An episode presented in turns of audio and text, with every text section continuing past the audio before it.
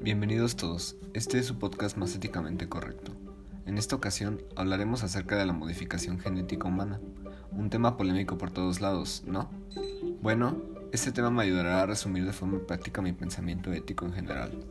Quizás la ciencia ficción nos ha acercado demasiado al mundo de la genética, de buena o mala manera, lo ha hecho. Y es que este tema causa intriga quizás desde el mismo ser de nuestra especie, esa lógica del sentimiento que hace del deseo un absoluto. Partiremos entendiendo que la modificación genética humana hace referencia como una alteración del genotipo de un individuo con el propósito de elegir el fenotipo antes de la concepción o cambiando el fenotipo ya existente en un niño o un adulto. ¿A qué hacen referencia estos tecnicismos? Bueno, en realidad se refieren a las alteraciones directas en ADN humano para obtener o eliminar alguna característica que se detecte o desea agregar al paciente, algo con precedentes y que es practicado ya desde hace tiempo en plantas y animales, como la cruza selectiva. Quizás este tema pueda parecernos bastante simple, parecerían ser solo simples modificaciones, pero incluso pueden llegar a cambiar el rumbo de la humanidad. ¿La modificación genética aporta al progreso de la especie humana? Desde mi parecer, lo hace. Curar enfermedades antes de que se manifiesten y eliminarlas por completo del genoma del individuo, así como prevenir enfermedades que se heredan genéticamente, parecen cosas que pertenecen a la ficción, sin embargo, pueden ser posibles.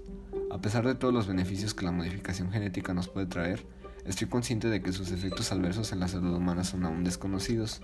Estoy a favor de que este tipo de experimentación se encuentre estrictamente reglamentado, además de que todos los estudios sean supervisados por instituciones como la Organización Mundial de la Salud, puesto que es casi imposible eliminar los riesgos en cada acción que como especie hemos realizado.